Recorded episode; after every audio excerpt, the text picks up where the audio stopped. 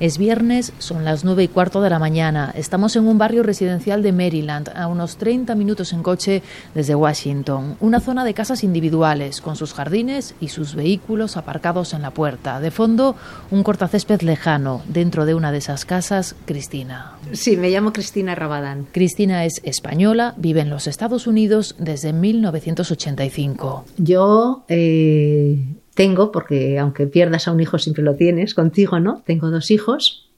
Eh, mi hijo mayor Jonathan y mi hijo Alex. La de Jonathan es la historia de más de 10 años de adicción, con subidas y bajadas. Mi hijo pasó una época, su último año de su vida pasó una época muy difícil, donde ahí ya sí, su enfermedad empezó a afectar otros componentes de su vida hizo que, empezara a buscar más y más sustancias. Ello ya empezó a afectar su vida profesional, perdió su trabajo, tuvo un par de accidentes de coche, entró en una depresión muy grande. Con caídas y remontadas. Y, bueno, pues en el mes de, marzo del 2019, él eh, resurgió dijo que había que ducharse, que había que afeitarse, que había que, cortarse el pelo y salir a buscar trabajo. Tras esa remontada, la familia decidió celebrar el 9 de junio de 2019 el cumpleaños de Cristina, pero también la vuelta de Jonathan. Fue posiblemente uno de los mejores cumpleaños de mi vida por el ver a mi hijo que había vuelto a nosotros. Estaba totalmente cambiado, era él, le reconocíamos, tenía sueños, tenía esperanzas, tenía planes eh, había vuelto a reconectar con sus antiguos amigos em, y el lunes empezó su trabajo. Y el jueves por la mañana me llamaron del trabajo diciéndome que no había ido a trabajar en el día anterior ni ese día. Y mi marido y yo, bueno, fuimos al apartamento donde él vivía y cuando entramos y abrimos la puerta de su habitación le encontramos muerto. Jonathan tenía 28 años. Y en el certificado de defunción aparte de decir que había sido por parada cardiorrespiratoria, em, listaba el fentanilo, heroína y silacina. El de Jonathan es un ejemplo de los efectos del fentanilo en las personas y en las familias. Pero, ¿qué es exactamente el fentanilo? ¿Por qué se ha convertido en una epidemia? ¿De dónde viene? ¿Cómo se lucha contra él en los Estados Unidos? ¿Podría ocurrir algo así en España? Soy María Carou, soy la corresponsal de Radio Nacional de España en los Estados Unidos y creo que esto merece una explicación.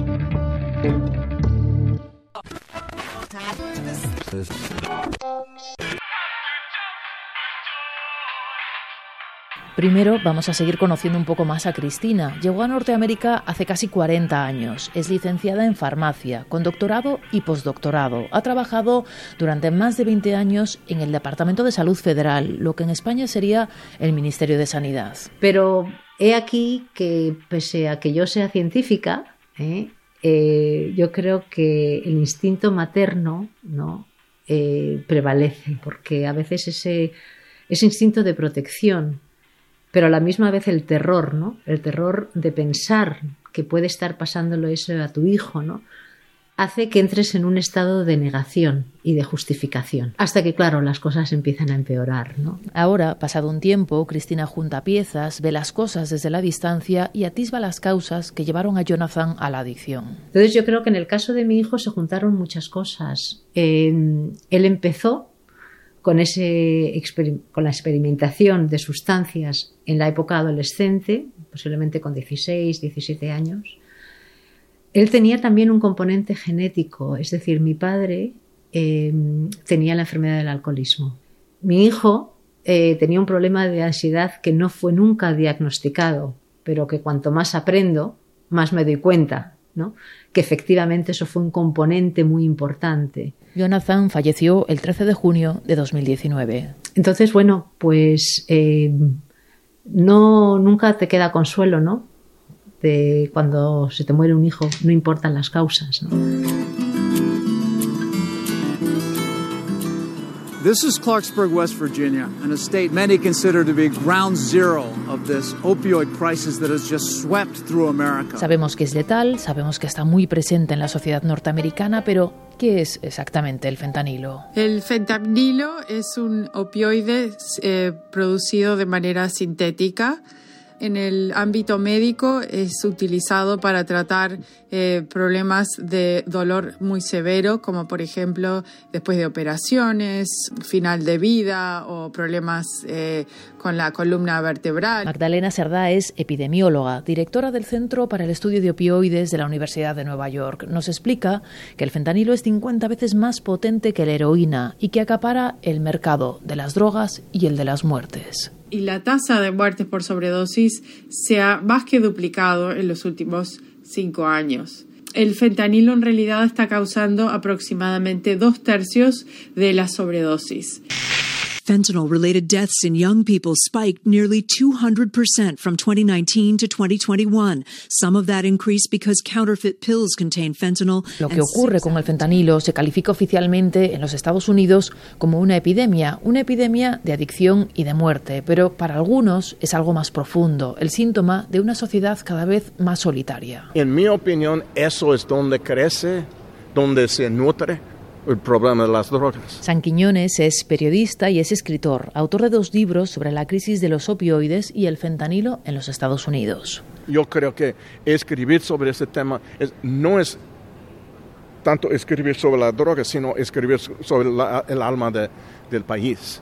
lo que hemos, nos hemos hecho a nosotros mismos, eh, económicamente, socialmente, políticamente, aislarnos,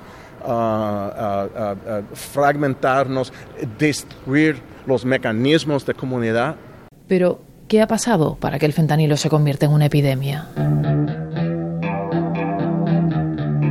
Para entenderlo hay que mirar atrás.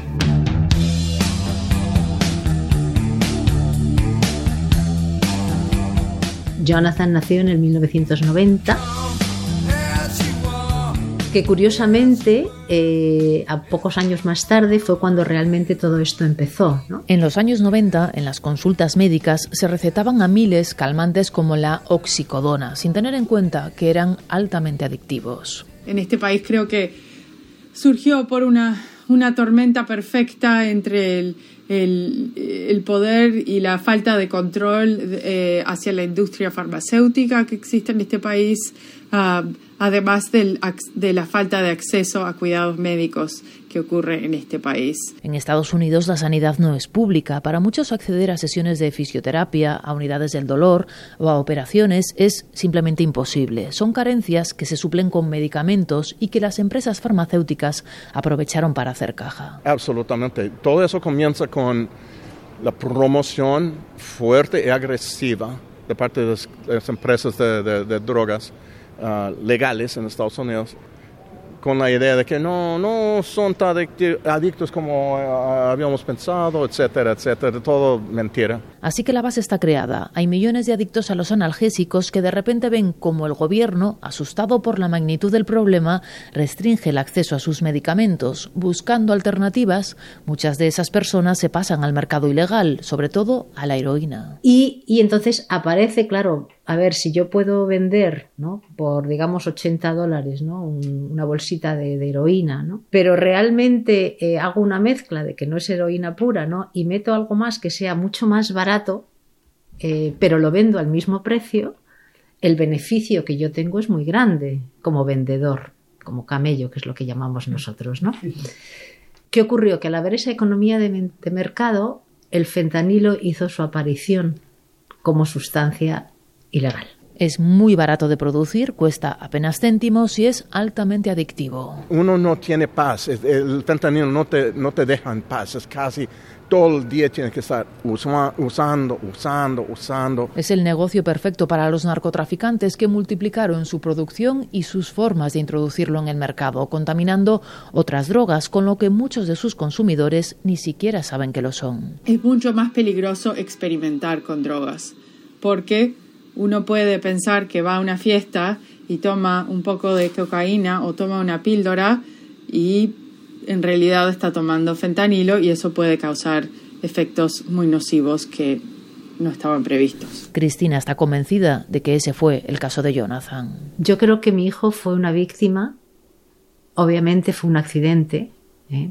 él no quería ni morir, ni sabía que lo que estaba tomando eh, estaba adulterado. ¿Y de dónde sale el fentanilo? ¿Cómo llega a los Estados Unidos? La materia prima viene de China. La producción se hace de forma mayoritaria en laboratorios de México.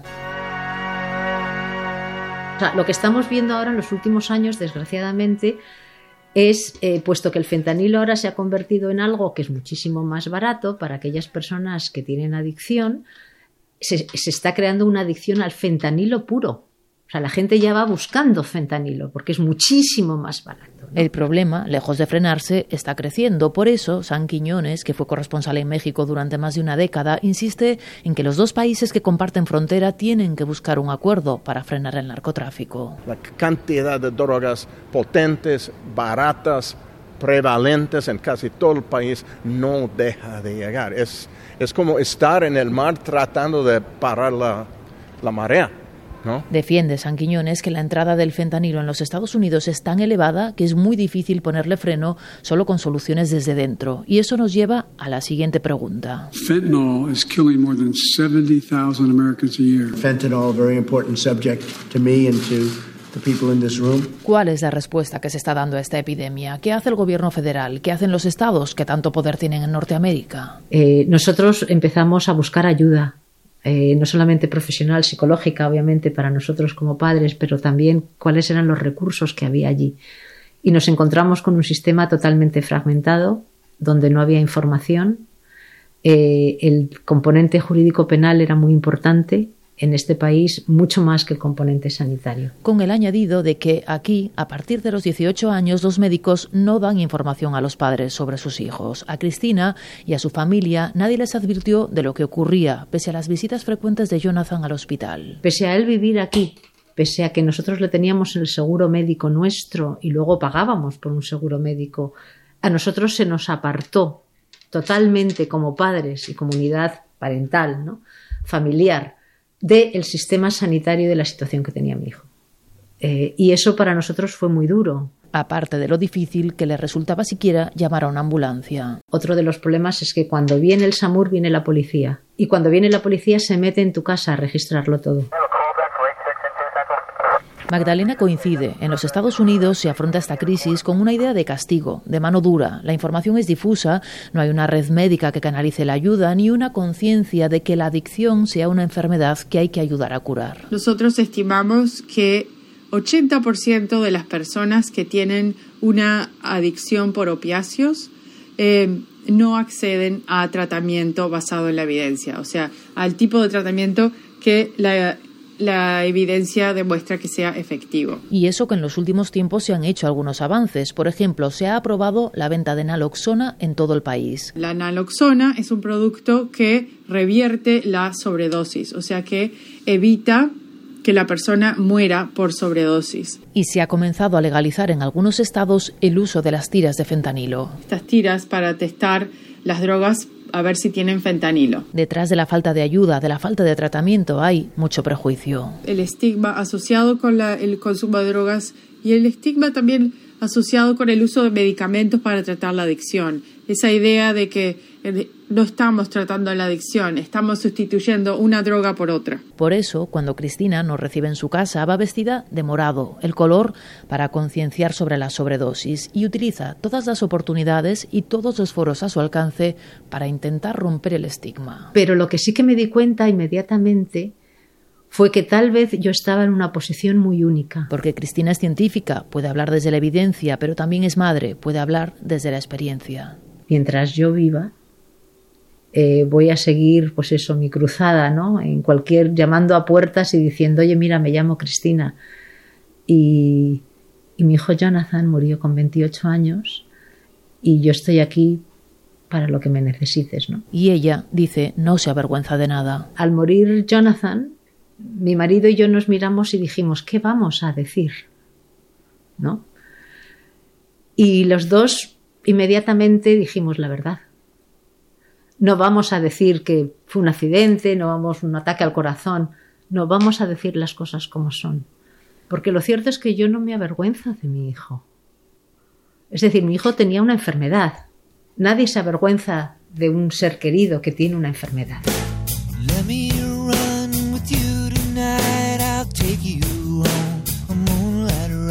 El fentanilo está presente en todos los estados, de costa a costa, en el debate político, en los medios de comunicación, en las conversaciones en la calle. Y es el asesino silencioso, eh, sin duda. Una tragedia social que nos afecta a todos. Una tragedia social que, nos preguntamos, ¿puede replicarse en otros países? ¿Puede ocurrir algo similar en España?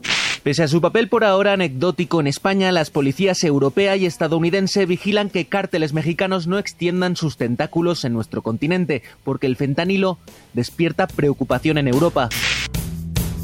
La respuesta es un sí. Puede ocurrir algo similar en España, pero con matices. Eh, España es muy distinta en ese sentido, ¿no? Tiene un sistema de, de salud, un sistema de seguridad social mucho más fuerte de lo que tenemos aquí. Es difícil que se origine de la misma manera por un consumo poco controlado de medicamentos, pero sí hay un factor de riesgo compartido. Ahora, con, especialmente lo que me preocupa es la penetración del fentanilo en el mercado ilegal. Porque recordemos, el fentanilo es un negocio redondo para los traficantes, es barato, es muy adictivo, se consume más, genera más ganancias y lo contamina todo. Y están entrando ya remesas ¿no? de, de, de cocaína, bueno, adulterada con fentanilo a través de nuestros puertos en España. Por eso, Cristina pide que no se baje la guardia y no recuerda que estas cosas no solo pasan a los demás. Que nos puede pasar a cualquiera, que esto no les pasa a otros, que esto no les pasa a familias que, que, que, no tienen recursos económicos, que, o sea, que aquellos que tengamos una educación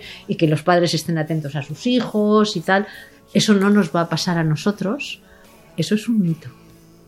Y cuando empecemos a personalizar y darnos cuenta de que todos somos tan vulnerables como, como mi hijo, como nosotros, entonces yo creo que empezaremos a romper esas barreras.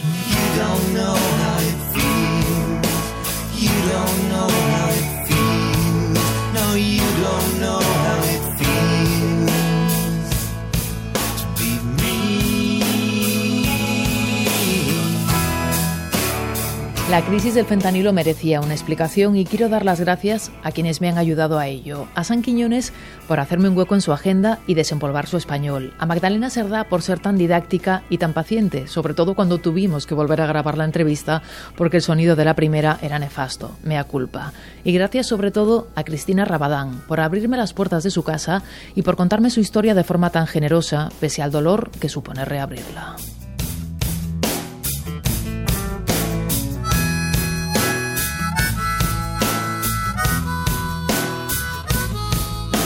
Esto merece una explicación, es un podcast de Radio Nacional de España y del equipo de audio digital de RTVE Noticias.